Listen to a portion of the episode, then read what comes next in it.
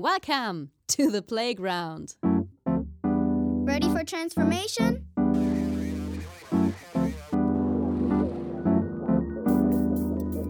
Modcast, the Masters of Transformation podcast. Who says that doesn't work? And here is your host, Ingo Stoll. Hallo und herzlich willkommen zu einer neuen Ausgabe des Modcast des Masters of Transformation Podcast. Ich bin Ingo Stoll und ich freue mich, dass ihr wieder dabei seid und auf eine neue Doppelfolge, das heißt zwei Interviewgäste auf einen Schlag. Meine Gäste, den Topmanager und Berater Andreas Krebs sowie den langjährigen Personal- und Organisationsentwickler und Coach Paul Williams stelle ich euch gleich noch näher vor. Zu Beginn möchte ich euch jedoch einen Ausschnitt aus dem Vorwort zum Hörbuch Die Illusion der Unbesiegbarkeit mit freundlicher Unterstützung des Gabal Verlages präsentieren.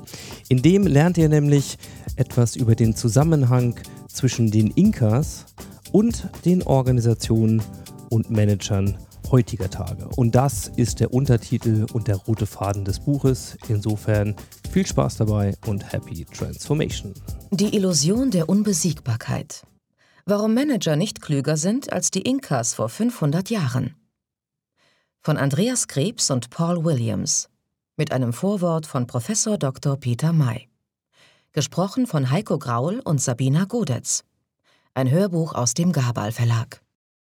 Und es ist ganz sicher kein Zufall, dass Krebs und Williams für ihren übergreifenden Blickwinkel auf das Schicksal der Inkas rekurrieren. Denn die südamerikanische Dynastie steht beispielhaft für beides, für Aufstieg und Niedergang. Der Aufstieg der Inkas währte über Jahrhunderte. In heutiges Wording übertragen ist das eine Erfolgsgeschichte, die uns mehr lehren kann als kurzfristige Managementbetrachtungen.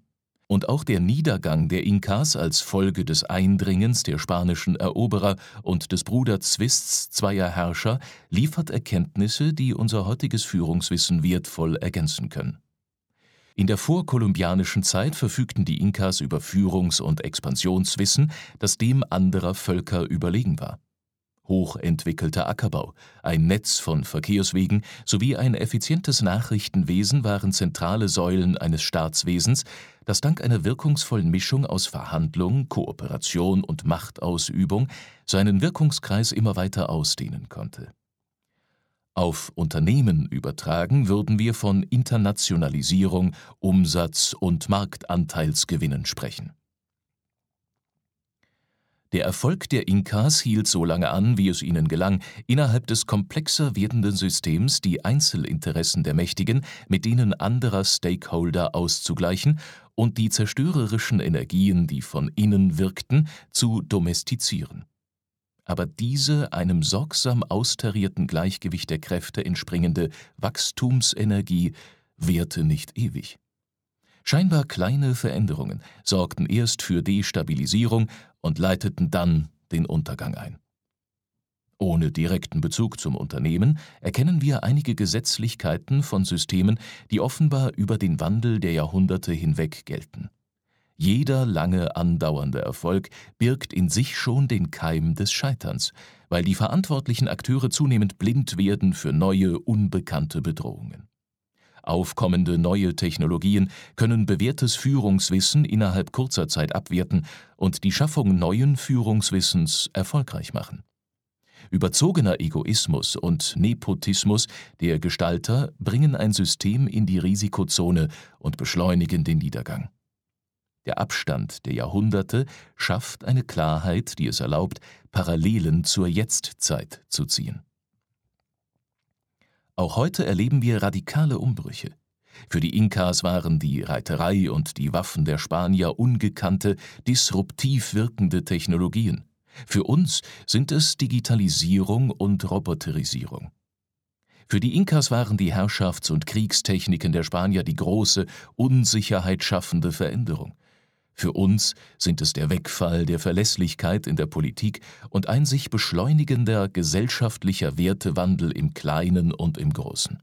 Und Menschen mit überzogenem Ego und unnötige Konflikte gibt es immer noch, gerade in der Wirtschaft. Professor Dr. Peter May, Bonn-Bad Godesberg im Juni 2017.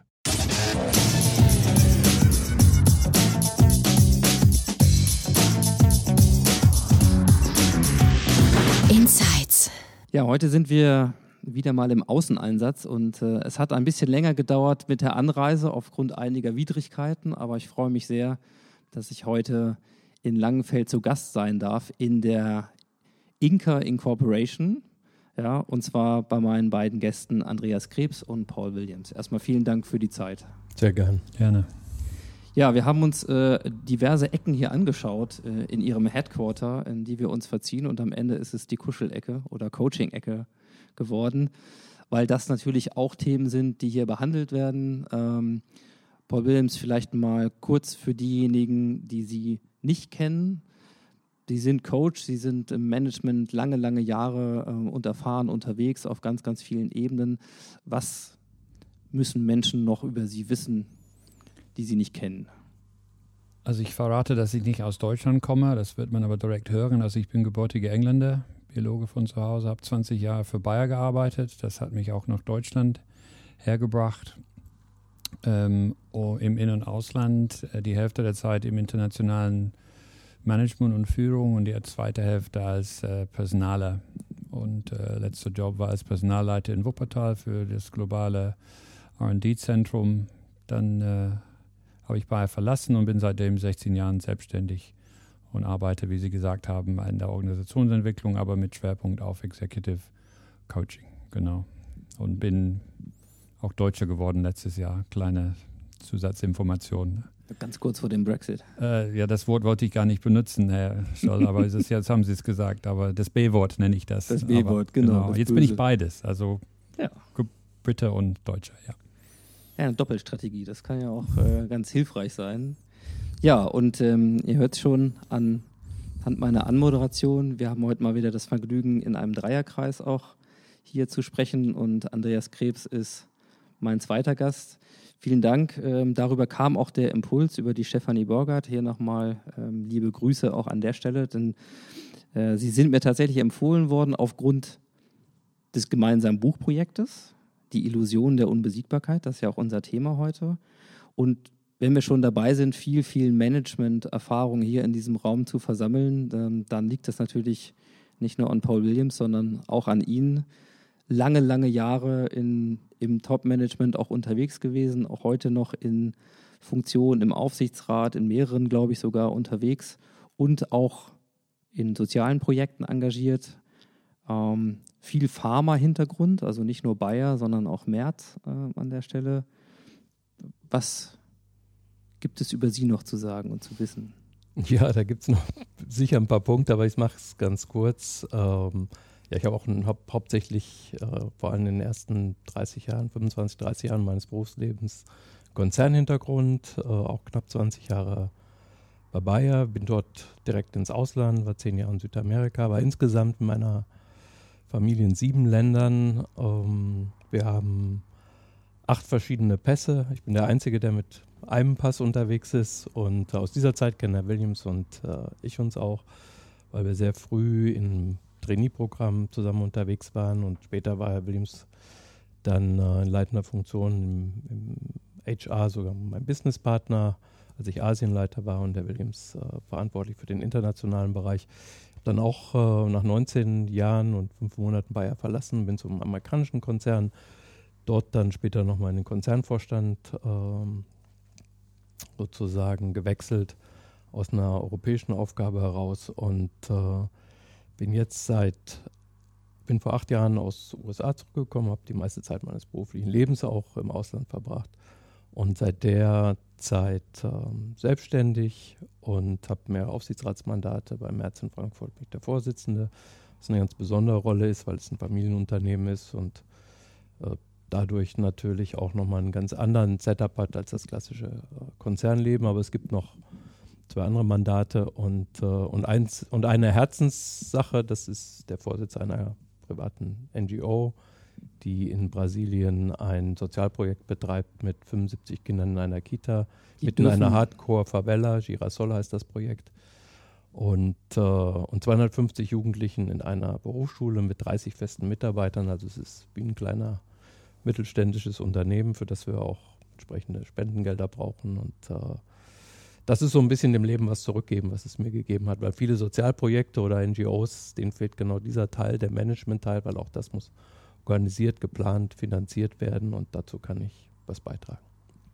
Ja, und ich wollte nur sagen, natürlich können wir das hier auch nennen und wir packen auch den Link äh, zum Projekt auf jeden Fall in die Show Notes. Dann könnt ihr da nochmal nachschauen und euch informieren. Das ist wirklich ein tolles Projekt. Haben mir gerade schon eingangs hier ein paar Bilder zu angucken können zu dem Schulbauprojekten, die dort gelaufen sind und der Entwicklung. Also ja, auch diese Facetten brauchen Management, ganz richtig. Und das ist ja auch ein bisschen unser Thema, wenn der eine oder andere vielleicht ohne den Zusatz erstmal hört, die Illusion der Unbesiegbarkeit, dann mag man vielleicht nicht initial über Management nachdenken, sondern vielleicht über andere politische Figuren unserer Zeit ähm, oder in welcher Form auch immer da Assoziationen kommen. Aber wir wollen zunächst erstmal uns ein bisschen austauschen über das, was ja auch Ihre Erfahrung und Ihr Wirken vor allen Dingen im Kern hatten, nämlich ja, das Führen von Menschen, das Führen von Unternehmen ganz unterschiedlicher Größe, aus unterschiedlichen Positionen und natürlich auch in der Beratungstätigkeit immer wieder das Zusammentreffen mit Managern, mit Top-Managern aus der Praxis und deren Herausforderungen. Und als ich das Buch gelesen habe, habe ich schon gemerkt, es ist eine, eine tatsächlich ja auch von vielen persönlichen Geschichten bereicherte Sammlung. Und Geschichten und Narrative helfen wahrscheinlich auch häufig, äh, ein bisschen klar zu machen, entweder wo das Problem liegt oder wie die Lösung aussieht. Aber der Untertitel geht ja auch in die Richtung, äh, die nahelegt, und das wäre meine erste Frage an Sie beiden, haben wir eigentlich irgendwas gelernt aus den letzten 500 Jahren über Management, seit die Inkas vielleicht äh, mit ihrem großen Reich gescheitert sind und der Art, wie sie das gemacht haben? Denn zu denen, zu den Inkas und der Art, wie dieses Imperium entstanden und am Ende auch gescheitert ist, haben sie einen ganz besonderen Bezug. Ja, vielleicht sollte man vorab kurz erklären, wie wir überhaupt zu den Inkas gekommen sind. Äh, ich bin gebeten worden, in 2013 eine Frau zu begleiten in der Übergang von einer Position hier in, äh, in Europa zur der Führung der Niederlassung in Peru, ein mittelgroßer Pharmaunternehmen, sie zu coachen und zu unterstützen. Und äh, um es kurz zu halten, dadurch bekam ich die Möglichkeit, erstmal nach Peru zu fahren und habe dann eine Privatreise mit meiner Frau und sechs Freundinnen mit angeschlossen. Eine davon war Herr Krebs und seine Frau. Und so sind wir in Berührung gekommen. Ich zum ersten Mal mit einer Kultur in Lateinamerika. Herr Krebs hatte schon Erfahrung damit. Ähm, aber wir sind dann durch Peru gereist, zehn Tage, und äh, haben viele Dinge über die Inkas erzählt bekommen von unser Guide. Und äh, zwei dieser Dinge haben uns äh, so gepackt. Äh, einer war, dass die Ginkes immer, die haben andere Völker übernommen. Die waren ak akquisitives Volk, äh, aber haben immer ein, ein Angebot gemacht, ein friedliches Angebot nach dem Motto, sie können, wir können auch so nett machen. Aber, oder ich könnte die 10.000 Kriege hinter mir aktivieren. Wie wollen wir es machen? Und das ist nicht immer der Fall im, im modernen, in der modernen Businesswelt. Und der zweite Punkt, was die Inkes gemacht haben, was uns fasziniert haben, ist, die haben dann das Volk angeschaut ähm, und äh, das sie übernommen haben und geschaut, was die besser machen als die Inkes selber. Und das dann integriert und übernommen und quasi zum Best Practice dann durch das ganze, diesen ganzen Reich ausgebreitet. Und dann hat eine von uns dann, wir saßen dann in Tupon, eine wunderschöne Ausgrabungsstätte von den Inkes, äh, hat eine von uns aus Scherz gesagt, ach, das könnte man in die moderne Welt übertragen. Ja, und aus einem Urlaubsscherz ist dann äh, dieses Buch entstanden, wo wir dann, und das wurde dann zum Träger, wenn Sie so wollen. Äh, erstmal gibt die Inke-Story uns, uns einen roten Faden, weil wir haben da Re Recherche festgestellt, dass es so ganz viele andere Cluster und Muster gegeben hat bei den Inkes, die absolut glaubwürdig in die moderne Welt übertragen lassen. Äh, nicht forciert, sondern wirklich eins zu eins da abgeleitet werden können. Und das gab uns dann ein Gerüst für einen möglichen Buch. Und in der Tat ist es dann so gekommen. Und das gab uns auch ein, ein Gerüst, um einige unserer Erfahrungen mit reinzubauen, aber auch, wir haben auch dafür recherchiert, wir haben auch über 20 Top-Manager aus verschiedenen Organisationen äh, interviewt, also nicht nur im, im Geschäftsfeld, sondern auch NGOs äh, äh, und, und anderen Organisationen äh, interviewt, um dann so einige neue Ableitungen zu bringen. Aber ich denke, man, es gehört sich auch für unsere Zuhörer heute zu wissen, wie kommen zwei äh, Herren überhaupt auf die Inkes und ähm, ja, und äh, so ist es dazu erstmal gekommen. Das war der Impuls. Also, ja. Mhm.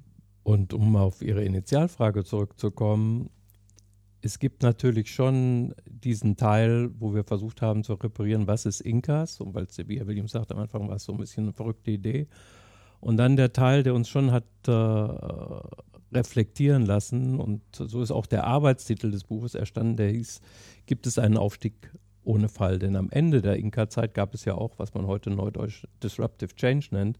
Denn Pizarro kam mit 160 Soldaten und 20 Reitern, je nach Überlieferung, die man sich anschaut. Und die Inkas hatten zu der Zeit 12.000 Personen unter Waffen. Wie ist es gelungen, Pizarro gelungen, die Inkas zu unterwandern und am Ende mit anderen Spielregeln, die er hatte oder die die Spanier eben mitgebracht haben, ein Volk mit so einer langen Tradition und Hochkultur im Gegensatz zum Europa zu der Zeit im tiefen Mittelalter sozusagen zu infiltrieren und auch ähm, zu besiegen. Und was es nicht ist, ist kein Analogiebuch, ähm, wie wir schon erwähnt haben. Es ist nicht so, machst wie die Inkas vor 500 Jahren, sondern es ist auch kein Buch über die Inkas, sondern aber ohne die Inkas hätte es eben dieses Buch nicht gegeben. Es ist ein Impuls. Und so gibt es auch verschiedene Stellen im Buch, die der Inka-Impuls heißen, aber wir haben das dann übertragen äh, und auch durch die Interviews äh, bereichert und versucht auf Augenhöhe mit dem Leser zu bleiben. Und auch äh, das Buch ist auch mit sehr viel schwarzen Humor geschrieben. Rund um diese Thematik ähm, gibt es diesen Aufstieg ohne Fall. Da haben wir ja vielleicht versteckt schon eine der Rezepte, die einem auch helfen können in der Moderne. Humor oder schwarzer Humor auch manchmal. Ähm, ja, und Sie haben es äh, aufgezeigt, Herr Krebs. Es gibt eine Situation und eine absolute Parallele, in der wir uns viele, glaube ich, heute dieser Tage sehen, nämlich Situationen starker Veränderungen, Disruptive Change, also Herausforderungen, so wie damals eben die spanischen Eroberer plötzlich äh, nach Lateinamerika kamen. Und vor allen Dingen sehen wir im Sinne von Rise and Fall of in dem Fall nicht Nations, sondern häufig ja Konzernen. Wir sehen, dass die vermeintlichen unangreifbaren Führer, Nokia, Kodak, Quelle, Pan Am, wir könnten diese Liste noch ein bisschen fortsetzen. Als Hannoveraner kann ich auch die Cebit noch draufpacken und äh, größere und kleinere Beispiele ja, von Unternehmen, die eigentlich als Paradebeispiel, als Vorzeigeunternehmen und auch nachweislich erfolgreich waren, die innerhalb kürzester Zeit nicht nur diesen Status einbüßen, wie manche, ich meine, Nokia gibt es noch, manche von denen, die ich gerade genannt habe, die existieren schon gar nicht mehr. Und gekodakt werden, ja, das sind ja schon mittlerweile Begriffe, die so in den Sprachgebrauch übergehen.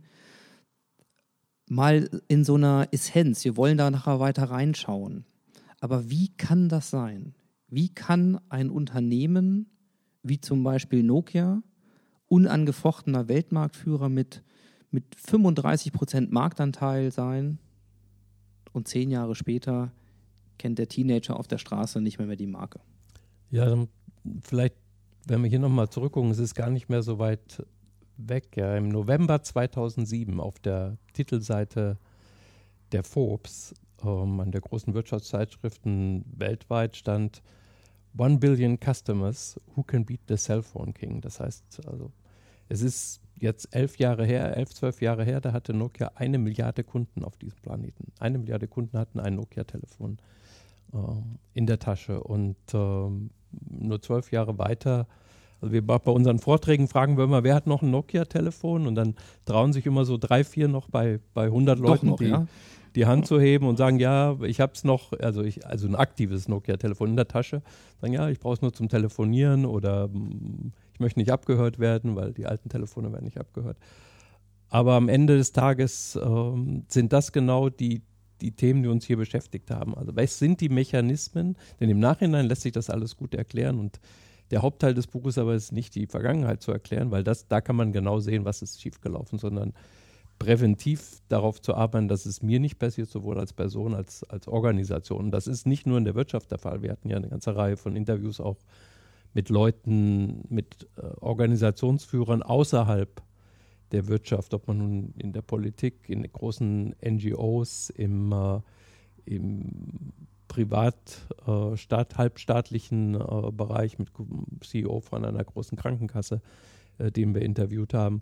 Ähm, was passiert da für Gesetzmäßigkeiten und wie nah bleibe ich da dran? Und in der Nutshell, wie Sie schon gefragt haben, sind es, äh, wie präventiv arbeite ich in der Zukunft? Habe ich in den guten Zeiten, ja, sind meine Antennen scharf genug für die Zukunft? Bin ich dabei, die Zukunft richtig zu fühlen? Wie nah sind meine Fühler in der Organisation und nach draußen im Markt, um das zu erkennen? Und äh, klar, im Nachhinein ist es einfach, aber wenn man guckt, Nokia hatte das erste Smartphone, Nokia hat, es gab alle Prämissen da. Es wurde aber auch die Organisation hat sich nach oben gemeldet und hat gesagt, wir müssen uns verändern. Die Veränderungsbereitschaft war nicht vorhanden im Top-Management und wurde auch nicht eingeleitet äh, entsprechend, sondern man hat sehr stark festgehalten am Bestehenden.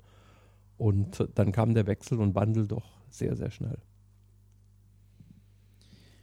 Haben Sie eigentlich das Gefühl, dass die Reaktionszeiten, die ja im Top-Management, aber allgemein in den Organisationen zur Verfügung stehen, um auf Veränderungen zu reagieren, tatsächlich immer kürzer werden? Oder ist das auch eine Illusion, dass man heute weniger Zeit hat zu reagieren als noch vor 10 oder 20 Jahren? Ich glaube, es gibt zwei Antworten darauf. Also es ist so ein klares Jein, würde ich sagen. Es gibt bestimmte Industrien, in denen das der Fall ist. Ähm, und man ist im Erfolg, und so, so haben wir es auch beschrieben, so steckt im großen Erfolg schon der Scheitern, der, der Kern des Scheiterns. Ja. Bin ich bereit, in der Phase vom großen Erfolg das Undenkbare zu denken? Ja? Und nicht jeder, wenn man so im klassischen Risikomanagement und äh, also wenn ich jetzt in der, im Prüfungsausschuss sitze und zweimal im Jahr gucken wir uns das Risikomanagement an und das ist auch eine persönliche Erfahrung, die großen Katastrophen waren vorher nie abgebildet. Ja? So, und ähm, wer denkt, wenn ich selbst positiv nach vorne, also meine große Stärke, auch meine ganz persönliche ist, dieses positive nach vorne denken, kreieren, gestalten, äh, strategisch denken, dann ist man nicht, ist man nicht der besonders starke im Doomsday-Szenarien äh, überlegen. Ja, und ähm, also wer, wir stellen dann die Frage, wer denkt, wenn Sie das nicht sind, wer denkt für Sie das Undenkbare? Ja, wer denkt diese Szenarien durch, wenn ich mir die Positivszenarien vorstellen kann und darüber hinaus die unternehmerischen äh, Szenarien über den klassischen Management-Denken darüber, also visionär, strategisch visionär denke und gestalterisch unterwegs bin. Ähm, genauso gibt es die andere Seite. Ja? Und da gibt es ja noch eine Welt nach draußen. Meistens ist man ja sehr nach innen orientiert. Und äh, man muss es oft erzwingen zu sagen, ich möchte sehen, was da draußen passiert. Und selber, mir reicht eine Stunde Charts, wie wir selbst funktionieren. Ich möchte aber eins zu drei, drei Stunden Charts, wie die Welt da draußen gerade unterwegs ist. Und das möchte ich auch selbst fühlen. Äh, das ist nicht immer bequem für die Organisation. Ich glaube, dass aber alle vom CEO bis zum äh, vom Aufsichtsratsvorsitzenden über CEO und, und Top-Management gefragt sind, diese Antennen geschärft zu lassen, was passiert in meiner Welt drumherum. Und es gibt Industrien, die langsamer sind. Ja, also so ich sag mal, Electronic Wallet, ja, das hat sich in Deutschland nicht durchgesetzt. Es gibt Länder, wo man, man gucken in die nordischen Länder, die schaffen teilweise die Barzahlung ab. Es gibt ganze äh, Geschäftszweige, wo man gar nicht mehr in Bar bezahlen kann. Das hat, da sind wir Lichtjahre noch entfernt in Deutschland. Man hat vor zehn Jahren schon gesagt, dass elektronische Brieftasche, die kommt morgen, da müssen wir uns alle darauf vorbereiten. Jetzt zehn Jahre später ist immer noch nicht da. Es gibt Industrien, aber es wird plötzlich auf einen Schlag sich irgendwann kippen. Und dann wird das da sein bleibt noch mal ein bisschen wirklich, weil ich das auch für das Verständnis ganz essentiell halte, eigentlich auf dieser ja, urmenschlichen und irgendwie auch nachvollziehbaren Ebene. Paul Williams sind als Coach eben auch häufig mit Führungskräften zusammen. Da redet man dann ab einem gewissen Zeitpunkt auch sehr offen und vor allen Dingen über die Dinge, die eben schwierig sind. Selbstreflexion oder die Sachen, wo man keine Antwort weiß. Oder ich sag mal, wenn die Maske eben fällt, Dafür hat man ja auch die Möglichkeit des Coachings. So, wie ist es denn mit den Stolpersteinen, ja, die uns in dieser Illusion der, der Unbesiegbarkeit lassen und da eben gerade so ver verwundbar machen. Wie ist es denn mit den vermeintlichen Höhenflügen? Ja, ähm, kommen da nur Leute, die schon ein, ein gewisses Maß an Selbstreflexion haben oder auch die Erfahrung des Scheiterns haben? Oder kommen auch die, die wirklich kommen müssen? Also die, die vermeintlich mit einem, sage ich jetzt mal, großen Ego und sehr viel Zuversicht dann doch vielleicht die wären, die am wichtigsten die Beratung bräuchten oder die Impulse. Also, wenn ich die Frage verstanden habe, also es kommen eher nicht die, die, es, die kommen müssten, leider. Das haben Sie ja ein bisschen angedeutet in Ihrer, Ihrer ähm, Fragestellung.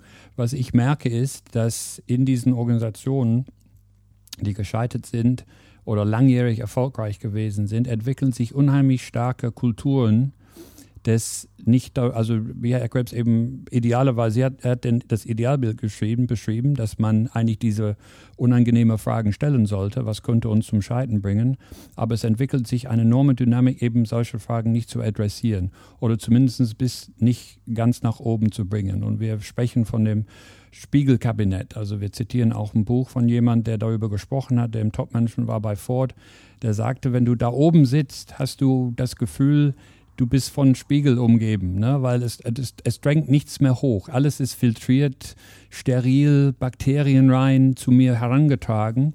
Und wenn man nicht diesen, ähm, ja, diesen Antennen oder diese, diese Zugang in die Organisation und in die Außenwelt, in den Markt platziert hat und diesen Antennen scharf hält, wovon Herr Krebs gesprochen hat, um die, die Wahrheit zu erfahren, dann bekommen Sie in einem Großorganisation, nicht in allen, aber in eine, der gefährdet ist, eine enorm äh, gefiltrierte Information. Und ähm, und sie haben es wahrscheinlich aber selbst erzeugt, weil wenn ihnen jemand eine unschöne Botschaft gegeben hat, haben sie ihn vielleicht, wenn es gut lief, alleine eins abgegeben, also ne, äh, und wenn es blöd läuft in so einem Townhall-Meeting vor tausend Leute, äh, ihm gesagt, was für eine blöde Frage das wäre. Man braucht einen Optimisten hier in diesen Organisationen, die nach vorne gucken und äh, nicht so, so, so die, die Schlechtredner. Ne? Und schon entwickelt sich ganz schnell diese Kultur des Verneinens und diese Kultur des Wegschauens, bis dann, bing, so ein Smartphone auf den Markt kommt, was den Nokia hätte haben können, aber eben, ja, ignoriert haben, die Innovation innerhalb des, der Firma. Nun ist ja das Schöne, dass ich hier mit Ihnen beiden reden darf heute, der Sie selber in diesen Führungspositionen ja auch gewesen sind ja, und eben auch in der Beratung viel sehen. So. Ich nehme das mal auf mit dem Spiegelkabinett. So. Und vielleicht auch ein paar Stereotype, wie es dann ist. Die wenigsten von uns sind Topmanager ja, und wissen, wie das im Vorstand tatsächlich funktioniert, aber die allermeisten von uns haben irgendwie Bilder im Kopf.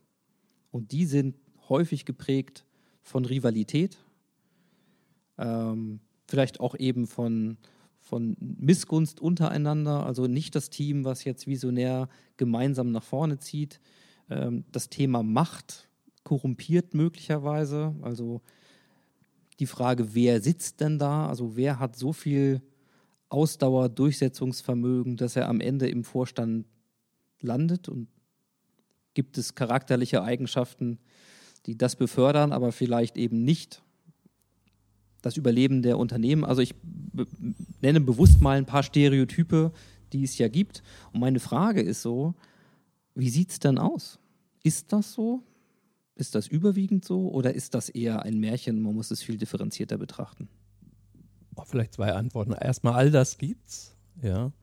Ähm, wobei ich würde sagen, dass das Positive überwiegt. Also wenn man auf unser Land schaut, wir sind ja ein sehr erfolgreiches, schon sehr, sehr lange ein sehr erfolgreiches Land ähm, auch wirtschaftlich, aufgrund unserer Technologien, aufgrund Export. Wir werden jetzt nicht in, das, in die politischen Mankos streif, äh, abstreifen und, äh, und über Digitalisierung und sonst was reden, was man, äh, oder Schulbildung oder andere Projekte, die in anderen Ländern weiter sind. Aber wenn wir uns das, das rein wirtschaftliche fokussieren, ähm, ich glaube, ich, und wenn ich so auf die Kollegen gucke, dann überwiegt weitestgehend das Positive.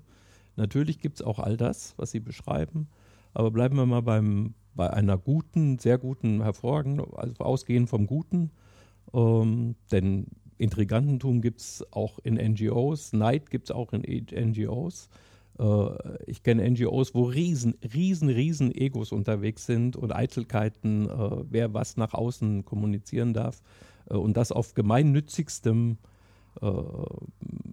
teilweise kirchlichen Gelände. Also was ich da gesehen habe und erlebt habe, das, das ist, glaube ich, eins zu eins zu dem aus dem Managementleben. Also das ist organisationsspezifisch, das muss nicht unbedingt klassisches Konzernleben sein. Aber ich war ein sehr positiv leistungsorientierten äh, Vorstand ähm, äh, mit vier, also in USA, mit äh, sowohl von der Gender-Seite als auch Internationalität äh, äh, sehr breit besetzt. Und trotzdem ähm, kann es passieren, wenn ich nicht selbst darauf einwirke, dass die, dass die so eine Art von Struktur in einer Organisation mit 50.000 Menschen und ich selbst war für knapp 10.000 Leute verantwortlich in 96 Ländern, dass die Organisation nach oben guckt, ja, ähm, bestimmte Dinge massiv gefiltert werden und es liegt an mir, wenn wie, wie sehr ich mich darauf einlasse. Also in so einer Rolle, ich kann, kriege 300 Mails am Tag, wenn ich die habe, die auch ein paar Mal ausgedrückt, kann nur E-Mails lesen. Man kann vier, fünf Leben leben. Man kann 96 Länder, wenn ich nur die wichtigsten 20 zweimal im Jahr besuche, kann ich nur das machen. Ich kann nur zu Meetings gehen und wie finde ich meinen ganz persönlichen Mix da drin? Und ich nehme vielleicht nur ein Beispiel, äh, um das zu illustrieren.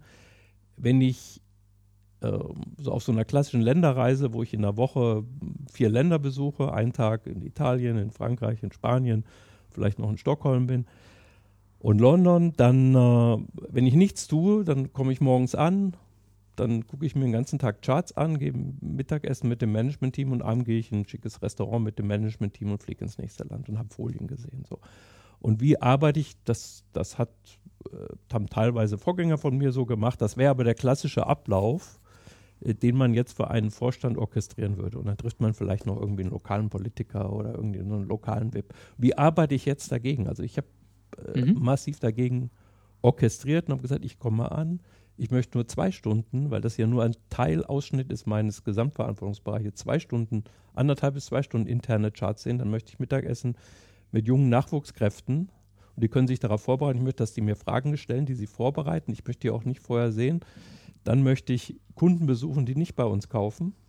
Also große Krankenhäuser, äh, mit Krankenkassen reden, die unsere Produkte nicht erstatten, ähm, mit Leuten aus der Polit lokalen Politik, die Anti-Industrie sind, ähm, und abends möchte ich mit auch mit Kunden, möchte ich mit vier Kunden essen, davon mindestens zwei, die nicht unsere Kunden sind. So.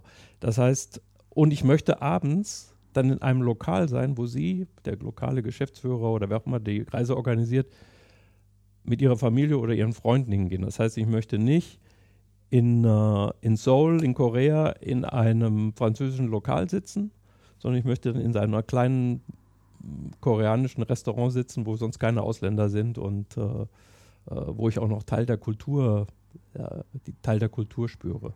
Ja, und äh, ich kann auch nur bedingt, man hat ja auch diese Stereotypen, so, ich habe nur Flugzeug, Hotel ähm, und Flughafen und Taxi gesehen, sonst habe ich nichts gesehen. Das kann ich persönlich überhaupt nicht nachvollziehen, weil wenn ich mir nicht ein bisschen Mühe gebe, mit dem Land in Verbindung zu kommen, mit dem Menschen in Verbindung zu kommen, einen Tick zu sehen, das geht nicht. Und wenn es nur eine Stunde ist, zwischen Programm und Abendessen, so eine Stunde so ein bisschen das Land und Leute zu fühlen und auch bei diesen Interaktionen nicht die eigenen Mitarbeiter nur, sondern auch externe fühle, dann kann ich eintauchen. Und da spüre ich auch die Antennen. Wenn ich mit den Kunden rede und sage, warum kaufen sie nicht bei uns? Ja, wenn große Krankenhäuser, die, die in Seoul gibt es ein Krankenhaus, das ist 15 Prozent vom Gesamtmarkt.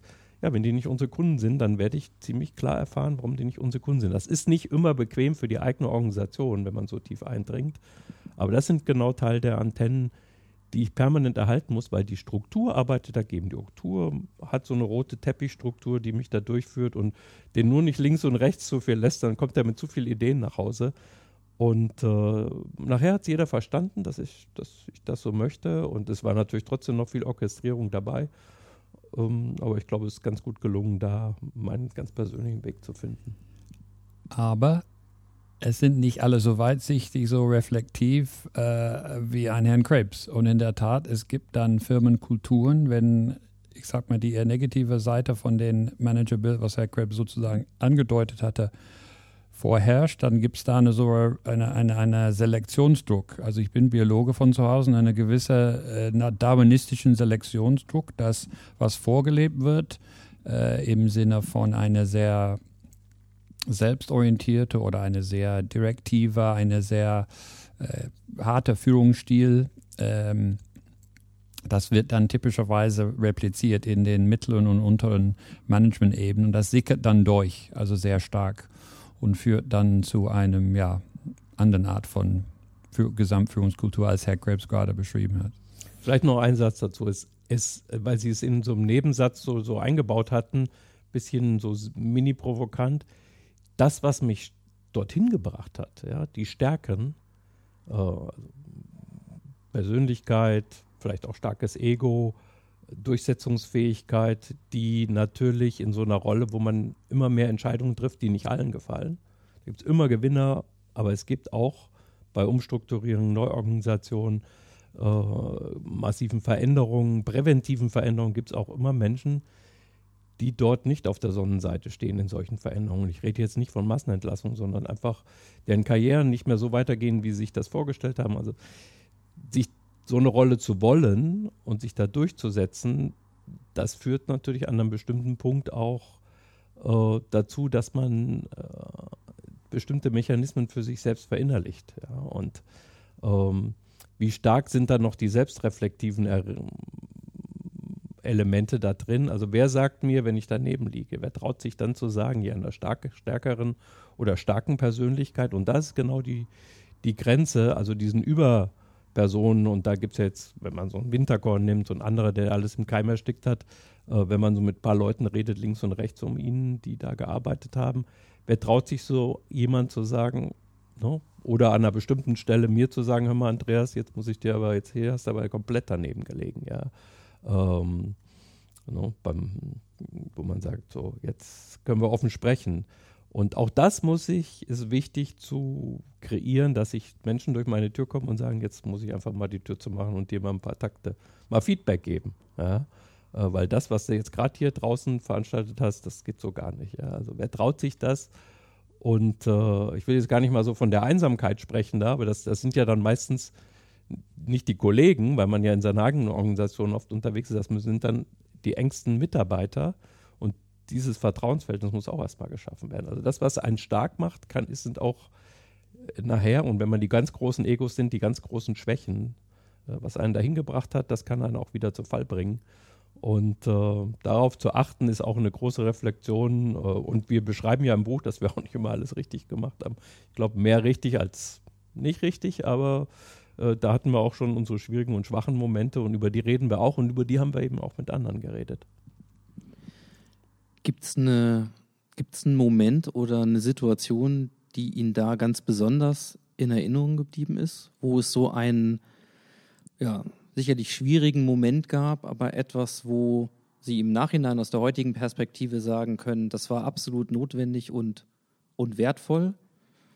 Weil ich, wenn ich das jetzt so höre und wenn ich Ihnen beiden gegenübersetze, dann nehme ich Ihnen ab, dass das in vielen Stellen etwas ist, was sie sehr zu schätzen gelernt haben. Das ist ja ein Prozess. Das ist ja nicht das, mit dem man auf die Welt kommt oder seine Managementkarriere beginnt, sondern das sind ja Dinge, die man lernen muss und äh, vielleicht eben auch gerade in, in schwierigen Situationen. Irgendwas, was Ihnen da ganz besonders in Erinnerung geblieben ist.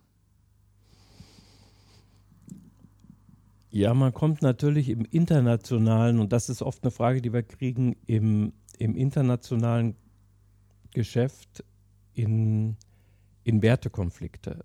Ja? Und äh, ähm, nun muss man aufpassen, dass man hier nicht ins Moralische kommt, weil man persönlich hat seine eigenen äh, Werte, die man versucht irgendwie zu leben. Und auch das ist nicht immer an jeder Stelle gelungen, sicher. Ähm, aber man hat so ein Grundgerüst sicher. Äh, und trotzdem ist man in anderen, im internationalen Geschäft unterwegs. Und ich hatte neulich bei einer Produktion die Frage, also was war Ihr größter Wertekonflikt? Ja, und äh, ähm, da habe ich so spontan gesagt, ich weiß gar nicht, ob Sie das wirklich wissen wollen. Und dann ging es natürlich weiter. Äh, es waren irgendwie 400 Leute in Frankfurt bei einer großen Podiumsdiskussion. Und als ich Asienleiter war, dann rief der China-Leiter an und sagte, äh, wir haben hier ein Riesenthema. Der, der Leiter Shanghai hat 200.000, Gegenwert von 200.000 Dollar äh, unterschlagen und wahrscheinlich verspielt und ist auch verschwunden, aber man weiß wohl schon, wo er ist. Und wenn wir jetzt die Polizei anschalten dann, und der gefasst wird, dann ähm, wäre der nächste Schritt, dass wir sagen müssen, was los ist. Also wir müssten schon vorher die Polizei anschalten, sagen, was los ist. Aber der, ab dem Gegenwert von ungefähr 50.000 Dollar ist auf Unterschlagung die Todesstrafe in China. Und ähm, was machen wir jetzt? Und das endet, die Kette endete bei mir. Ja, also ich hätte jetzt nochmal jemanden fragen können, den CEO, aber der hätte gesagt, so, was ist jetzt dein Vorschlag? Und im lokalen Wertekonflikt, und ich kenne zwei Kollegen, also wir haben die auch äh, interviewt, und das kommt auch, die Stelle kommt auch im Buch vor, es gibt äh, ein, ein, sehr guter Bekannter von uns, ein Freund, der hat, äh, war beim großen amerikanischen Konzern in einem Joint Venture und da haben die Chinesen ganz klar gesagt, äh, das ist unser Land, wie könnt, das sind unsere Gesetze, der hat das Geld verspielt und wahrscheinlich noch schlimmer. Und äh, das ist es. Ja, wie könnt euch, das sind unsere Gesetze. Wie könnt ihr Ausländer jetzt sagen, das machen wir anders? Ja, und der lokale, das lokale Personalvorsitzende äh, der Arbeitnehmervertreter der Kommunistischen Partei ja, ähm, und noch zwei andere Chinesen im Management haben gesagt, genauso wird es ablaufen. Ja. Polizei, festnehmen, wird verurteilt und das Urteil ist auch exekutiert worden. Ich habe jetzt eine andere Lösung gefunden, ähm, weil ich versucht habe, äh, mir vorzustellen, versuchte, was passiert, wenn wir das genauso durchziehen und, äh, und es geht ja auch immer an die Ausstrahlung an alle anderen Mitarbeiter. Also lassen mhm. wir sowas durchgehen. Ja, und wir haben dann eine Lösung mit der Familie gefunden. Die Familie hat sich verpflichtet, das Geld zurückzuzahlen, um unter diesen Betrag zu kommen. Und der wurde auch dann nur, nur in Anführungsstrichen zu Gefängnis verurteilt.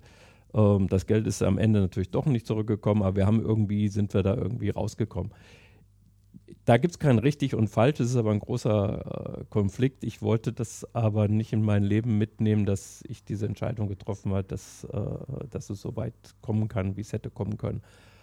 Aber das kann man auch ganz anders sehen. Ja, sind wir jetzt, können wir uns darüber erheben, sagen, wir machen, wir haben die bessere Moral, die besseren Gesetze, die besseren Werte als lokale Gesetzgebung. So, was würden wir sagen, wenn die Chinesen sagen, das wird jetzt aber so gemacht, wie wir uns das in China vorgestellt Wie wir es in China machen würden, so machen wir es jetzt hier in Deutschland. Also ich sage, das ist nur so ein Beispiel und, und was wir Korruption nennen, ist in anderen Ländern Netzwerk. Wir sind ja hier im Rheinland, ne, also Kölsche, äh, wie man hier, äh, was man hier, man kennt sich, man hilft sich nennt, kann man auch anders bezeichnen. Ähm, so.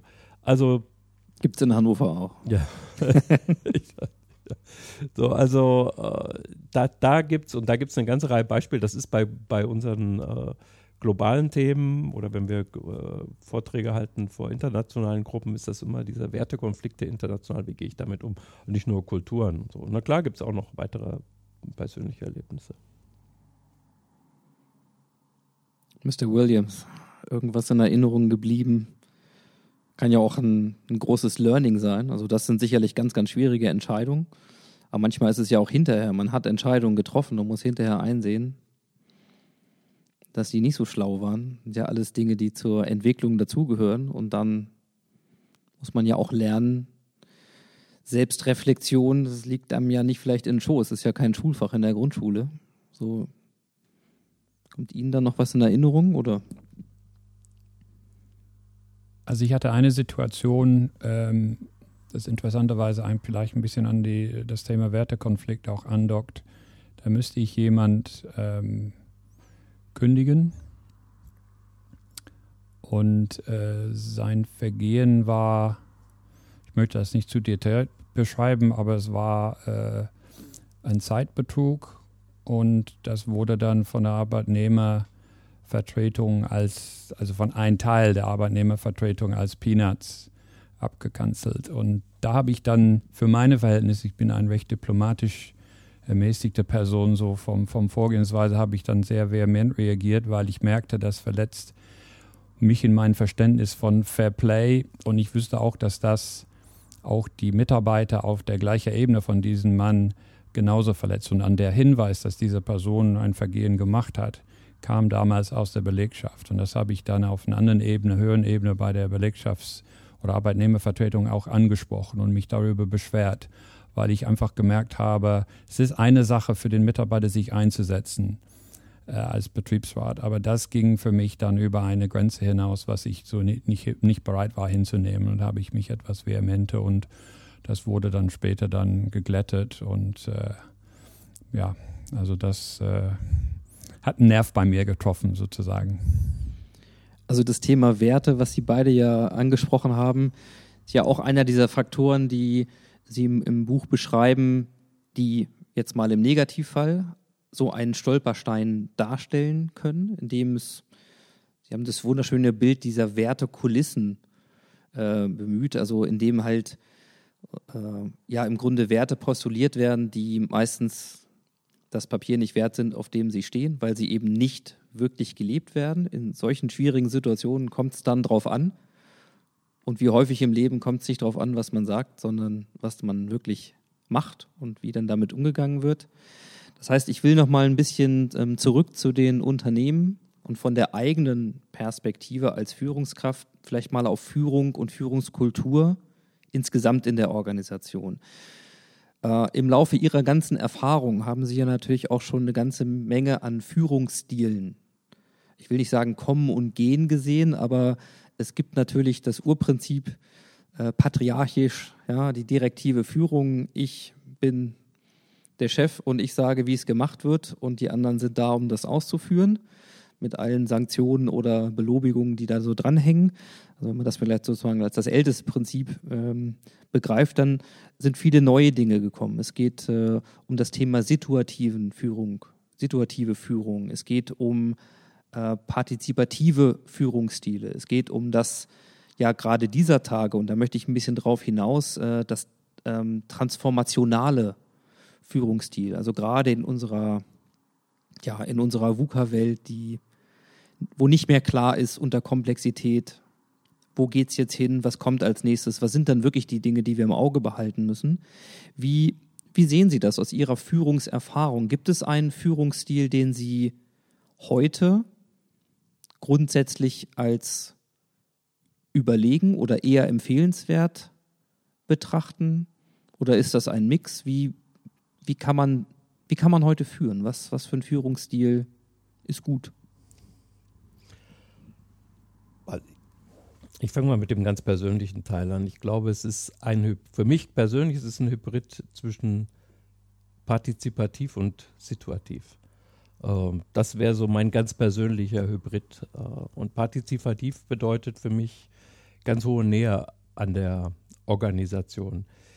Ähm, je nachdem, wo ich stehe, ist das ähm, nicht immer bequem für die Organisation. Insbesondere je weiter ich weit, von weiter oben sozusagen vertikal gedacht komme. So, Warum hab, nicht? Ja, weil ich, ich habe früher mal so gedacht, äh, in dem Moment, wenn ich die Hierarchie brauche, gehen bei mir alle Warnlampen an. So je weiter ich mich in einer Organisation entwickelt äh, habe, desto einfacher ist das zu sagen, ich möchte, ich führe hierarchiefrei. Ja, bewege mich in der Organisation. Ich möchte mit dem reden, der die Arbeit macht und nicht noch vier Leute dazwischen fragen, äh, ob ich mit dem sprechen kann. Ich werde, äh, wenn ich jetzt mit dem Controller im Rechnungswesen für einen bestimmten Bereich von dem eine Antwort brauche, dann rufe ich den direkt an. Äh, das muss erstmal von einer Organisation sozusagen ausgehalten werden. Ich werde dem niemals Anweisungen geben, ich werde ihm niemals sagen, das möchte ich anders, äh, als er das von seinen Vorgesetzten hören, aber ich möchte einfach nur diese Information direkt haben. Das heißt auch mit den Menschen direkt sprechen bei Townhalls, bei Veranstaltungen etc. So. Ähm, es, gibt ein, es gibt ein bekanntes Beispiel, Jack Welch hat äh, ein Drittel seiner Zeit an der GE Academy. Wenn man jetzt rückwirkend guckt, GE, wie können so, eine, so ein Mitgründer, also in der dritten Auflage, jetzt in, in der ersten und zweiten kommt äh, GE nicht vor, aber in der dritten Auflage unseres Buches, die irgendwie so im, äh, im Frühsommer kommt oder äh, Spätfrühling, äh, da haben wir jetzt auch GE, das Beispiel GE eingebaut, aber sagen wir, gehen wir mal 15 Jahre zurück. Und Teil des Erfolges von Jack Welch war, dass er ganz nah an der Organisation war. Er hat ein Drittel an der GE Academy verbracht ähm, wo immer so eine Stunde mit den unterschiedlichen Gruppen, ohne Vorbereitung für ihn, aber die haben sich vorbereitet, ähm, ihm die Fragen gestellt haben und das hat ihm die Möglichkeit zu, gegeben, ganz direkt von den Menschen zu hören, was die bewegt. Ja, und es wurden auch die Fragen gestellt, die Leute wirklich bewegt haben, weil das, äh, wenn die Leute es nicht wollen, war es eben anonym. Und er konnte auch ganz viele Hebel und Botschaften loswerden. Das war so ein bisschen so, I heard it from Jack am Ende des Tages. Und das hat ganz viel in die Organisation reingetragen, dieser Wille, der Wille zum Erfolg, äh, bestimmte Dinge, die wichtig sind, die Leitplanken des Unternehmens etc.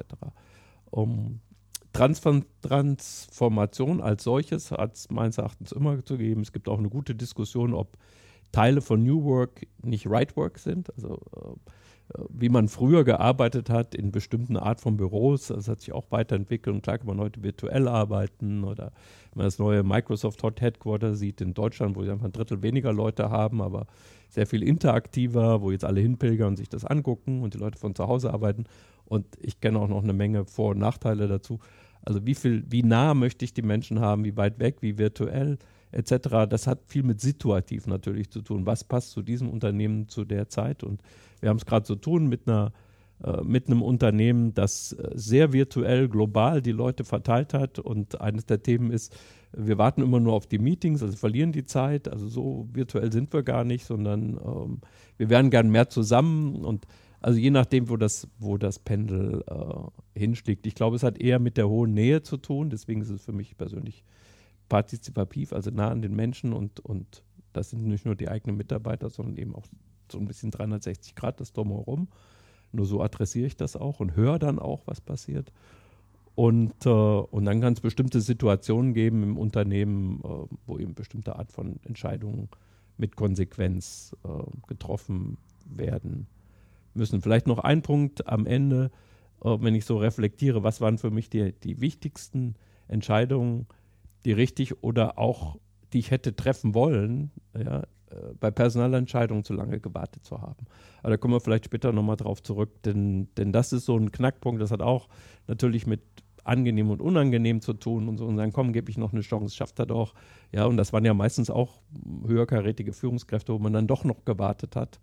Und während mein Kopf und Bauch zusammen schon sagte, hier, ähm, hier, das wird nichts mehr, ja, oder wie man so schönlich im Amerikanischen sagt, so Dead Man Walking, das wüsste ich, man spürt es schon, aber man, man wartet noch, man gibt noch eine Chance und noch eine Chance. Und da gibt es, wenn ich sage, so, was hätte ich anders gemacht, das sind bestimmte Art von Personalentscheidungen früher zu treffen, um diese Leute auch davon zu erlösen und denen woanders eine Chance zu geben. Das hat nichts mit Hire und Fire zu tun, sondern vielleicht passen die einfach woanders besser hin. Also mein persönlicher Favorit äh, ist die klassische situative Führung. Äh, und ich habe einfach so viel gute Erfahrung gehabt, auch mit Coachings, ähm, wo ich dieses Modell dann den Coachee vorgestellt habe. Und das war oft eine Art Erleichterung für diese Person. Sie kennen das Modell von Hersey und Blanchard. Äh, das ist so genial, weil es erstmal diese Abwägung zwischen direktiver und supportiver Führung, Stil, äh, also Task und Relationship sozusagen abwägt aber ähm, durch die geniale Einfall, diese Zeitachse zu geben, also durch das, der Entwicklung der Reifegrad, also wie fit ist der Person in dieser äh, in seinem Job, technisch und, und so, äh, Sozialkompetenz sozusagen, ähm, dadurch eine Entwicklung mit eingebaut ist. Ne? Und ähm, ich habe einfach äh, gesehen, wie Führungskräfte plötzlich verstehen, warum ihr bevorzugter Führungsstil nicht funktioniert bei einem Mitarbeiter, aber fantastisch ankommt bei einem anderen Mitarbeiter, weil diese Mitarbeiter äh, einfach in einem anderen äh, äh, Segment sind in diesem äh, in diesen Modell oder äh, der Teilaufgabe, wo sie Probleme haben, überschätzen sie und sie wollen empowered geführt werden, also delegiert, delegiert bekommen, aber eins sie nicht in der, sind die nicht in der Lage, dies anzunehmen, der Mitarbeiter. Und äh, das hilft einfach der Coachee als Führungskräfte, das sind fast immer Führungskräfte bei mir, weil er merkt, Führung ist kompliziert. Es ist nicht einfach so mal aus der Lameng äh, zu machen, sondern das ist schon mal eine Erleichterung und dann erfahrener Coach mit mir das bestätigt und sagt, es ist verdammt kompliziert. Und wenn Sie ein Team von zehn Leuten haben, die auch vielleicht sogar selber ein Team von zehn Leuten haben, dann müssen sie eine Einzelführungsbeziehung mit jeder von diesen Menschen etablieren. Und jeder braucht eigentlich von ihnen als Führungskraft einen unterschiedlichen Führungsstil. Und das ist die situative Führung. Und dass diese Erkenntnis ist für einen Coachie, für eine junge Führungskraft oder auch eine Erfahrungsführungskraft sehr erleichternd. Und dann fangen wir an zu arbeiten und überlegen, wie setze ich das um in der Realität. Jetzt frage ich mich so ein bisschen äh, partizipativer Führungsstil das kann man ja auch noch in der Organisationsentwicklung sehr viel weiter treiben. Also es klingt für mich immer noch so, dass die dass die Führungskräfte in der Regel auch die Entscheider sind. Also sie gehen schon direkt zu dem Mitarbeiter, der die Arbeit macht, um die Information zu bekommen. Also ganz klarer Nähefaktor.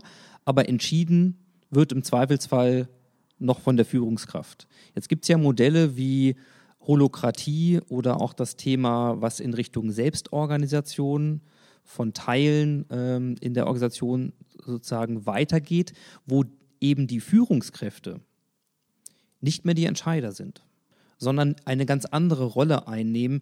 Manche sagen auch, die Führungskraft wird zum Coach, das kann man diskutieren, aber auf jeden Fall verändert sich die Situation im Sinne von, die Führungskräfte sind nicht mehr die Entscheider, sondern es sind gewisse Zirkel, auch da gibt es Hierarchie.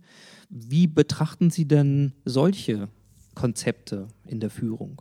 Ja, Führungskräfte wird zum Coach, wird der Herr Williams sicher gleich noch was sagen. Da, da treffen Sie so, eine, so, so einen Punkt bei ihm. Ähm, ich glaube, dass dieser vor diesem ganzen Führungsstilteil entsteht noch, gibt es noch ein ganz wichtiges Element, das sagen will, welcher, was ist überhaupt meine Ausgangslage? Wie viel Vertrauen habe ich und wie sehe ich, wie gucke ich auf die Menschen, die rund um mich drum sind? Vielleicht erstmal so im holistischen Teil, 360 Grad und noch nicht mal hierarchisch. Und wie blicke ich da drauf? Wenn ich da drauf blicke mit Misstrauen und Kontrolle, ja, wenn das so meine Grundhaltung ist, vielleicht als Mischung zwischen introvertiert, vorsichtig, ängstlich, aber auch misstrauisch, ja, dann werde ich genau das finden. Das, da gibt es wunderbare Studien dazu, dass wenn ich Misstrauen und Kontrolle habe, dann, dann reagiert die Organisation darauf, will keine Fehler machen, wartet ganz bis zum Schluss, bis sie Dinge überhaupt aufzeigt. Nur die Katastrophen, wenn sie gar nicht mehr zu verhindern sind oder schon passiert sind, werden überhaupt nur äh, transparent gemacht. Und dann beweist mir die Organisation, dass mein Führungsansatz, ist noch nicht mal ein Stil, mein Ansatz, misstrauisch zu sein und eng zu kontrollieren, dass der absolut der richtige ist. Das andere Element, und das, da sind Elemente drin, äh, die Sie gerade beschrieben haben, ist, wenn ich Vertrauen schenke, so ich sage so, mein, mein äh, Governance-Stil heute als Aufsichtsrat ist, ist Vertrauen und Governance. So. Wenn ich Vertrauen schenke, Verantwortung bereit bin abzugeben, zu übertragen ähm, und der Organisation zu geben, so nach dem Motto, trauen Sie sich das zu, dann würde ich Ihnen auch diese Aufgabe noch übertragen. Ähm, und die Antwort ist meistens ja, weil ich auch schon meistens mir gute Gedanken dazu gemacht habe, äh, ob das auch der richtige ist oder die richtige ist. Man, dann kriege ich ganz viel Vertrauen bestätigt, ich bekomme ganz viel zurück, ich bin überrascht. Und in den Vorträgen, da gibt es immer einen ganz wunderbaren Moment, dann, dann äh, weil da gibt es ja meistens so ein, ja, habe ich die richtigen Leute und wie gut können Leute sein und wie weit kann man Leute bringen. Und ich frage dann immer, Kennen Sie diesen wunderbaren Moment, wenn man jemand ein Projekt gibt oder ein, äh, eine Präsentation zu machen das kommt zurück und ich gucke es mir an und sage, wow, genau so habe ich es mir vorgestellt. Und dann sagt die junge Kollegin noch, gucken Sie mal an der Stelle, da war Ihr Briefing das und ich habe mir nochmal was anderes überlegt und habe es ein bisschen verändert. Und man guckt nochmal drauf und sagt, boah, noch viel besser als vorher. Dieses bisschen Gänsehaut und so, boah, was habe ich für tolle Leute. Und wir waren neulich in einem Vortrag mit großen, mit großen Familienunternehmern und da war, wann hatten Sie, dann haben wir die Frage gestellt, wann hatten Sie das letzte Mal diesen Moment? Ja, und wie oft haben Sie den? Und dann gesagt, ja, so vor drei Monaten und einer hat dann gesagt, noch nie. so, noch nie. Und dann gesagt, ja, letzte Woche mal, aber davor, hm. gesagt, warum haben Sie diesen Moment nicht öfters? Also, ja. was muss passieren? Und wo, an wem könnte das liegen, dass Sie diesen Moment nicht haben? An wem könnte das liegen? Ja, und das war natürlich, wurde so ein bisschen still und verkniffen im Raum. Ähm, und wir hatten dann auch eine ganz gute konstruktive Diskussion dazu. Aber das ist erstmal so das mentale Modell dazu. Und dann natürlich, glaube ich, schon stark dieses, ähm, wie stark kreiere ich einen Verantwortungssog? So, den, den Sog nach oben, nicht Delegation nach unten, Verantwortung nur abgeben, sondern den Sog nach oben, Teile meiner Verantwortung zu übertragen. Bin ich der, der, der leitet das Meeting oder ist der Entscheider und der Leiter eines Meetings, eines Gremiums, das entscheidet, der Höchste in der Hierarchie oder der Kompetenteste zu diesem Fachgebiet? Und ein enger äh, Freund von mir, der auch Aufsichtsratsvorsitzender im anderen Unternehmen ist, der macht das ganz konsequent so und sagt, dieses Meeting leitet der Kollegin sowieso, die ist fachkompetent, die leitet das Meeting, die wird auch die Entscheidung äh, am Ende des Tages treffen. Und äh, weil sie die Fachkompetenz zu diesem Gebiet ist. So, das ist natürlich alles gut vorbereitet etc. Aber da gibt es ganz ich will nicht sagen, nicht nur neue Ansätze, sondern äh, Verantwortung nicht nur zu übertragen, sondern aktiv äh, denen zu geben, die am kompetentesten damit umgehen können und das mit hohem Vertrauen und, und proaktiv äh, das zu tun. Ähm, das ist Teil des, äh, des Erfolges. Wir würden hier nicht sitzen, und das vielleicht zum Abschluss. Also uns hat man ja äh, als N20er äh, vor 30 Jahren rausgeschickt in Länder, weil man gesagt hat, wir gucken, es gibt zwei Wege, mehr der fachspezifische Weg oder mehr der General Management Weg. Und wenn man mehr für General Management geeignet war, dann geben wir denen als General Management in einem kleinen Land sind die aber schon der General Manager. So, ich war mit 28 äh, General Manager von äh, Guatemala mit 50 Leuten und der Williams in Neuseeland. Ja, äh, praktisch zur gleichen Zeit, im gleichen ähm, Alter. Und dann kam das nächste Land, ein bisschen größer, ja, und dann nochmal eine andere Aufgabe, äh, mehr in der, in der Stabsorganisation. Ähm, aber wenn ich mir die Bilder angucke, und ich denke, die armen Mitarbeiter, ja, so ein 28-Jähriger mit so einem Babyface, der ist jetzt unser neuer Chef, ja, und kommt hier aus Deutschland vom Himmel gefallen mit einem einigermaßen mittelmäßig schlechten Spanisch und der ist jetzt unser Chef. Aber das hat uns und mich persönlich auch sehr geprägt, so früh diese Verantwortung zu bekommen, übertragen zu bekommen und der Mut, uns diese Aufgabe zu geben und wenn man gescheitert war, hat man gesagt, ja, okay, das ist jetzt nicht so gut gelaufen, aber es ist nur ein kleines Land. Aber wenn man erfolgreich war und das gut gemanagt hat, äh, dieser Sprungfixe dann in, der, in unserer persönlichen Laufbahn, der natürlich auch mit den entsprechenden Flexibilität, Mobilität und vielem anderen mehr verbunden war, der hat uns äh, sicher geprägt und dazu geführt, dass wir das sind, was wir heute sind. Vielleicht ganz kurz, weil es sozusagen angekündigt wurde, zu Recht von Herrn Krebs. Also der, der die Führungskraft als Coach ähm, da muss ich so ein bisschen aus, ja, nennen es puristi puristischen Sicht widersprechen. Das ist per Definition nicht möglich. Deswegen mag ich diesen Begriff nicht. Ähm, ich mag, was dahinter steckt, gerne, die Emotion oder die Intention, aber ich mag diesen, diesen Begriff alleine nicht, weil per Definition als Coach bin ich erstmal auf Augenhöhe mit meinem Coachee. Das ist eine Voraussetzung. Ich bin unabhängig von diesem Person. Ich bin auch gehöre nicht zu seinem System und ich bestimme nicht seine Gehaltserhöhung oder seine Performance Management und all diese Dinge. Deswegen lehne ich diesen Begriff grundsätzlich ab. Ähm, aber ich glaube schon, dass es funktionieren kann mit Selbstorganisationen, Self-Organizing Teams, die Sie eben vorhin erwähnt, erwähnt haben in Ihrer, ihrer äh, Frage. Aber es muss extrem gutes ähm, ich sag mal, Regelwerk. Also es muss eine sehr starke Wertegerüst und das ist, dafür ist die Führungskraft für mich verantwortlich, einfach eine Umgebung zu kreieren, wo es Spielregeln gibt, wo es Werte gibt, die vorgelebt werden, die eingehalten werden. Dann kann man eine Art hundertprozentige Delegation oder Empowerment, so würde ich das dann nennen. Das funktio funktioniert aber nur, wenn dieser Framework ähm, äh, stabil ist und eingehalten wird von allen, weil sonst ist Empowerment ohne diese Framework Chaos. Und das kann nicht funktionieren. Ja, vielen Dank. Äh, kann ich nur teilen an der Stelle. Das äh, ist das, was so eins der vielen Missverständnisse ist mit den Begriffen. Hm. Ne, was heißt Coaching eigentlich wirklich? Ja. ja, mit Blick auf die Zeit, das ist immer ein bisschen äh, ein gutes Zeichen, wenn sie so schnell vergeht. Oh, ja, oh, eine Stunde. Genau, schwupp. ähm, ich würde gerne vielleicht den Horizont noch mal ein bisschen aufziehen, weil wir jetzt viel aus Ihrer Führungserfahrung, aus der Coaching-Erfahrung auch gehört haben und ja, bei der Illusion der Unbesiegbarkeit, glaube ich, schon sehr stark mitgenommen haben, dass es vor allen Dingen darum geht, die Frühwarnsignale ernst zu nehmen, äh, die Antennen draußen zu behalten, da auch mit sich selber in, in Reflexion zu gehen und zuzuhören. Ähm, der Professor ähm, Peter May, der hat ein schönes Intro geschrieben zu ihrem Buch.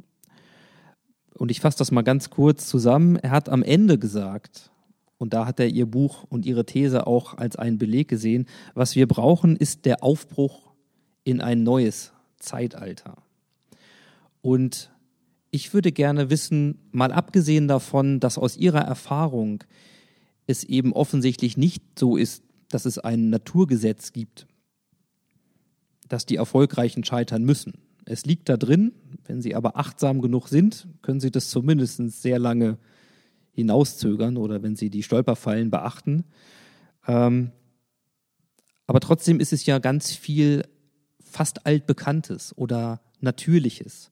Was ist für Sie notwendig, um einen Aufbruch in ein neues Zeitalter zu schaffen oder die Dinge wirklich zum Besseren verändern? Sind es die eigentlich die Lehren der Vergangenheit, die man nur sehen muss und wiederentdecken muss, oder ist es vielleicht etwas ganz anderes? Ja, das ist eine große Frage. Ich weiß noch nicht mal sehr, ob es so die Lehren der Vergangenheit ist, weil äh, die Lehren der Vergangenheit sind keine Garantie für die Zukunft. Das sieht man schon, wenn man beim, sich, äh, wenn Bankberater äh, wüssten, wie die Zukunft ist, die einen zu der Zukunft beraten, dann wären sie keine Bankberater. So. Und das für mich immer so eine ganz große, ist nur einer, nichts gegen Bankberater, äh, die absolut äh, auch versuchen, einen guten Job zu machen. So. Ähm, ich glaube, es ist mehr, dass ich meinen ganz persönlich, in meiner, in meiner ganz persönlichen Welt, für die ich verantwortlich bin, äh, und auch Verantwortung möchte. Das ist auch nicht jedermanns Sache. Also wenn man so fragt, wer möchte Verantwortung, gehen eine bestimmte Art von Hände hoch. Wenn man sagt, wer möchte Verantwortung tragen, ja, dann gehen weniger Hände hoch. So und die, die in der englischen Sprache gibt es sogar zwei Wörter, responsible und accountable. Also who's accountable? Oh, da sind das sollen weniger wollen das sein. Äh, ich wollte das auch immer ganz persönlich. Das ist jetzt auch eine ganz persönliche Antwort.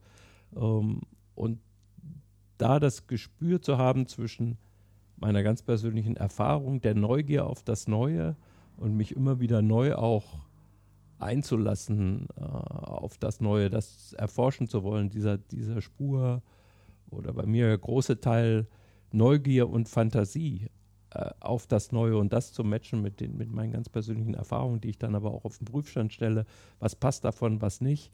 Äh, und das noch verbinde mit den, mit den Menschen und, und den Zielen, die da drin äh, vorkommen. Ich glaube, das ist das dann der ganz persönliche Schlüssel dazu. Und diesen ganz persönlichen Schlüssel, den ist jeder gefordert, für sich zu finden. Auf, äh, und deswegen ist das Buch auch, und das sagen wir auch schon ganz früh, ist, und das ist auch das schönste Feedback, eines der schönsten Feedback, die wir bekommen, ist es nicht mit erhobenen Zeigefinger geschrieben und so, so musst du es jetzt machen, sondern es hat einen hohen Selbst, selber selbstreflektiven Teil ähm, von uns ganz persönlich erstmal als Vorlage sozusagen, aber auch von 20 hochkarätigen Frauen und Männern aus den unterschiedlichen Organisationsbereichen, äh, die über ihre Erfolge, das ist eher leichter sprechen, aber auch ganz viel über ihre ganz persönlichen Erfahrungen und auch kritischen Erfahrungen auf der kritischen oder Nicht-Erfolgsseite und auch auf der Ego-Fallenseite.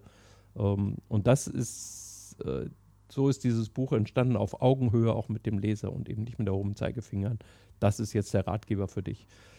Und auch mit sehr praktischen Hinweisen, Checklisten, wie man sich so persönlich reflektieren kannte. Und ich habe gerade ein, ein, besonderes Erlebnis gehabt, weil ein, ein Familienunternehmer äh, mich gebeten hat, auf Basis unserer, unserer Checklisten zu jedem Kapitel diese Checklisten mit ihm zu seinem eigenen Unternehmen durchzugehen. Das war für mich nochmal auch eine interessante persönliche Erfahrung, äh, äh, wie tief er da mit rein ist und dass es doch vielleicht gar nicht so schlecht ist, was wir da produziert haben.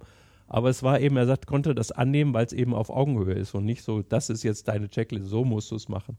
Äh, und deswegen bringe ich es auch zurück auf das Individuelle. Das muss jeder für sich seine ganz persönlichen Antennen ähm, äh, weiter nach draußen ausgefahren lassen, sich nicht vom Vergangenen nicht nur leiten lassen, sondern auch dieser, dieser Tick Neugier und Spurneugier und Fantasie aufs Neue ähm, halte ich für elementar wichtig als Coach werde ich natürlich den Teufel tun, jetzt einen Königsweg fortzuschreiben oder zu beschreiben. Dennoch sage ich einen Schritt in Richtung Königsweg. Da bin ich bereit, was dazu zu sagen. Und das knüpft an, was Herr Krebs sagte gerade. Das ist die Re diese Reflexion, Reflektivität. Also einfach sich selber nicht jeden Tag grundsätzlich als Führungskraft in Frage zu stellen. Das ist zu tiefgreifend. Aber einfach mal offen zu bleiben, Gedanken wirklich sich selber so ein bisschen zu challengen, auch Leute um sich herum zuzuhören, wenn die mit Feedback kommen, wenn sie mit einer kritischen Anmerkung kommen, nicht einfach zu abzublocken, sondern äh, das auch durch den Kopf gehen zu, zu lassen und beziehungsweise mit denen zu debattieren. Und dazu, und das wäre für mich der zweite Baustein, ähm, einfach äh, zuhören zu können. Also wir haben da eine ganz witzige Stelle im Buch, da es kam aus meiner Erfahrung als Personaler, ich habe beobachtet im Interviews, dass je höher der Manager ist im Unternehmen, umso schlechter kann er zuhören. Das ist eine starke Verallgemeinung, aber empirisch teilweise belegt. Äh, und bis hin zu Top-Manager, die Interviews führen, wo sie nur selber sprechen und am Ende sagen trotzdem, boah, ist ein toller Mann, sollen wir ihn einstellen, obwohl der Kandidat nur zugenickt hat und ab und zu mal an richtiger Stelle irgendwas bejaht habe. Und eben diese Fähigkeit, diese Fähigkeit weiterhin zuzuhören und nicht nur begeistert und berauscht von der eigenen Sprache und Stimme zu sein. Äh, das ist ein, das ist ein hoher Kunst und das hilft uns auf dem Weg zu diesen neuen Ufen, womit der Peter May uns wirklich geehrt haben mit dieser Statement. Da waren wir beide, hu, dachten wir, ist das Buch wirklich, aber ich, ich denke, es gibt einige mögliche Antworten dazu, auch wenn wir keinerlei, wie gesagt, Königsweg äh, aufschreiben wollen, aber so ein paar gute Indizien. Ja, in diesem Sinne möge die Vision und das Ziel immer größer sein als das Ego. ähm, auch für das, was Sie noch vorhaben. Es gibt da sicherlich auch noch jede Menge zu bewegen. Und äh, den Eindruck, den ich gewonnen habe, ist, nein, es ist nicht, äh, es ist nicht irgendein Mysterium, was am Ende darüber entscheidet, ob ein erfolgreiches Unternehmen auch erfolgreich bleibt, sondern sehr viel diese Wachsamkeit, diese Achtsamkeit, dieses ja, dieses Zuhören können, auch in den unangenehmen Situationen, Personalentscheidungen haben Sie angesprochen, Herr Krebs, die dann zu treffen und eben auch die Situation zu berücksichtigen. Also vermeintlich Dinge, die in uns liegen, aber die uns nicht in den Schoß fallen. Äh, und in dem Sinne wünsche ich mir, das wäre vielleicht eine abschließende Frage nochmal in kurz, glauben Sie, dass die Manager-Generation, die heute vielleicht Mitte 20 ist, Ende 20, die vor ähnlichen Herausforderungen steht, die sich bewähren muss, die aber die Zukunft gestaltet in den Unternehmen, dass diese jungen Menschen eine, einen besseren Zugang haben und vielleicht auf dieser Ebene sozusagen tatsächlich äh, vielleicht ein Stück weiter sind als, als Sie vielleicht vor 30 Jahren oder der normale Manager-Nachwuchs vor 30 Jahren. Bis zu den Inkas will ich gar nicht zurück, vor 500 Jahren, aber macht Sie das hoffnungsfroh? Passiert da was? Also ich bin erstmal grundsätzlich optimistisch, dass was was passiert. Früher hatten die die Macht, die die Information hatten in unserer Zeit. So, von wo kamen Informationen? Und der, der die Information hatte, hatte die Macht. Heute ist Information global verfügbar in Sekundenschnelle. Also bevor äh, überhaupt jemand denken kann, die Information schon äh, weltweit da, die ist auch verfügbar. Und das sind, das ist die Chance ja, für, die, äh, für die nächsten Generationen aus dieser Information und dem Wissen, das heute da ist, das eben nicht mehr äh, gefiltert in der Art und Weise ist, in der, der wie wir das, wir das erlebt haben. Und das hat sich ja auch am Ende äh, insgesamt positiv entwickelt, weil wir auch mit sehr guten Menschen zu tun haben, äh, die uns geprägt haben ähm, und die auch aktiv gesucht haben und auch deren, deren Sparringspartnerin gesucht haben an unterschiedlichen Phasen unserer, unserer Laufbahn. Aber diese immense Chance, die heute da ist, global, auch äh, in Ländern, die früher noch viel weniger und, und, und junge Leute, die noch viel weniger die Chance haben. Und da sehe ich auch im, im NGO-Leben heute, äh, wie junge Menschen in der Favela durch den Zugang zur Bildung, ja, die sie eigentlich nicht hatten, die brauchen nur die Chance und dieser Hunger und, und, und nach Bildung, der heute durch die digitale Welt da ist, wo man sich eben auf YouTube, in YouTube Academies und gratis Academies sich fortbilden kann und es schaffen kann. Und das, das macht sehr viel Mut. Ich glaube in der Tat, durch diese Vernetzung, die Konnektivität, die Welt ist transparenter, die Welt ist durchschaubarer geworden im Positiven. Und früher ähm, konnte man jahrelang, jahrelang mit dem äh, mit der Meinung leben, ich bin der einzige Geniale in der Firma, weil man teilweise recht isoliert gearbeitet hat in einer als Landesforst oder so. Aber heute denke ich, die neue Generation wissen besser und schneller, dass es auch ganz viele andere, auch sehr intelligente, sehr geniale Menschen da draußen sind. Und am besten man holt die zu seiner eigenen Firma und macht die zu Kollegen, als die entweder zu ignorieren oder zum Feind oder Wettbewerber zu machen. Also von daher bin ich auch optimistisch, was das angeht. Sehr schön.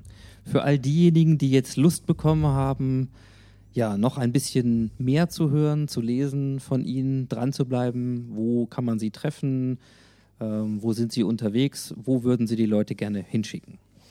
Ja, es gibt auf unserer Webseite www.inka-inc.com gibt es unseren äh, Veranstaltungsplan. Man kann sehen, zu welchen, zu welchen Veranstaltungen äh, wir unterwegs sind. Es gibt sowohl geschlossene, es gibt die eine oder andere offene Veranstaltung. Es gibt am 12.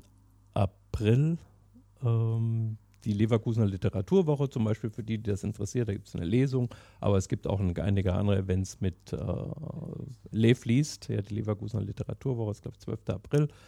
Ähm, da gibt es hier eine offene Veranstaltung in, äh, in Leverkusen, ähm, wo es glaube ich 120 Plätze gibt, äh, die meistens schnell ausverkauft sind, aber der Vorverkauf hat noch gar nicht gestartet, statt glaube ich in drei Wochen oder vier Wochen. Äh, man kann aber sehen, in welchen Veranstaltungen äh, wir sind. Und ähm, in unser Buch steht auch, kontaktieren Sie uns, sprechen Sie mit uns. Ähm, wir freuen uns über jedes Feedback. Das ist auch ein tolles Erlebnis in unserem Erstbuch jetzt, dass uns Leute schreiben, Feedback geben, anrufen, sich melden, äh, mit uns diskutieren. Ähm, und das ist eine, auch eine Riesenbereicherung. Und äh, da auch, hat es auch jetzt schon Veränderungen gegeben, jetzt in der, in der dritten Auflage und im Hörbuch, was äh, im, äh, zur Leipziger Buchmesse im März ähm, rauskommt und wir sind, äh, haben auch natürlich schon weitere Ideen, aber schauen wir mal. Jetzt bringen wir erstmal die internationale englische Aufgabe im Sommer hoffentlich auf die Straße und, und sind dann auch nochmal internationaler unterwegs. Und äh, darüber freuen wir uns auch. Aber alles auf unserer Webseite zu sehen. Und äh, wie gesagt, wir freuen uns, wenn Sie sich melden. Ja, und dass das funktioniert, da bin ich ja äh, der lebende Beweis. Insofern Andreas Krebs und Paul Williams, vielen, vielen Dank für die Zeit und die Einsichten und wir werden mit Sicherheit im Dialog bleiben und zum Schluss endlich gerne mit etwas, das ich auch im Buch gefunden habe, nämlich dem schönen Satz, nur was sich verändert bleibt oder ihr könnt auch sagen, nur wer sich verändert bleibt. In diesem Sinne, vielen, vielen Dank. Wir danken. Danke auch, dass Sie da waren.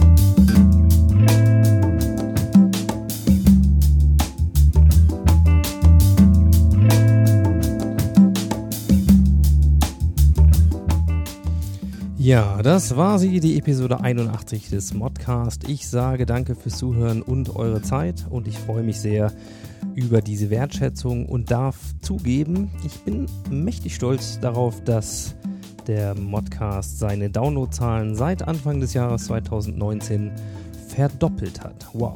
Also äh, vielen Dank an alle, die das möglich gemacht haben und ja, empfiehlt den Modcast auch gerne in Zukunft über den Kanal eurer Wahl doch weiter an Freunde, Kollegen und Bekannte, von denen er glaubt, dass sie sich auch darüber freuen würden.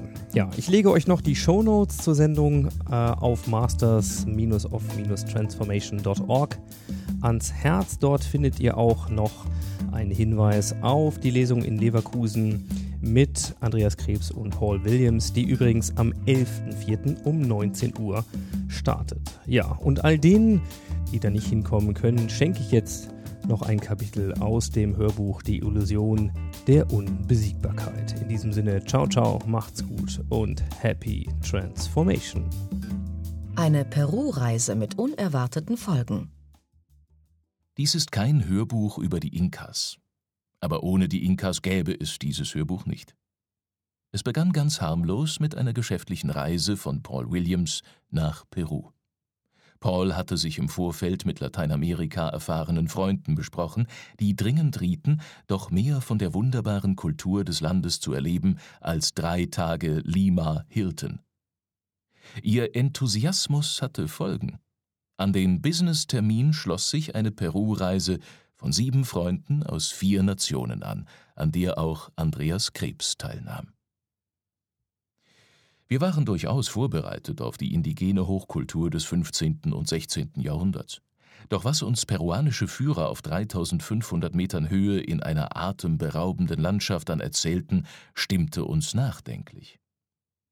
In Tipon, einer früheren Agrar- und Forschungsstätte der Inkas 30 Kilometer nordöstlich von Cusco, erfuhren wir genauer, wie die Inkas in knapp 100 Jahren ein Imperium schufen, das sich fast 5000 Kilometer entlang der Anden vom heutigen Ecuador im Norden bis weit nach Chile hinein im Süden erstreckte.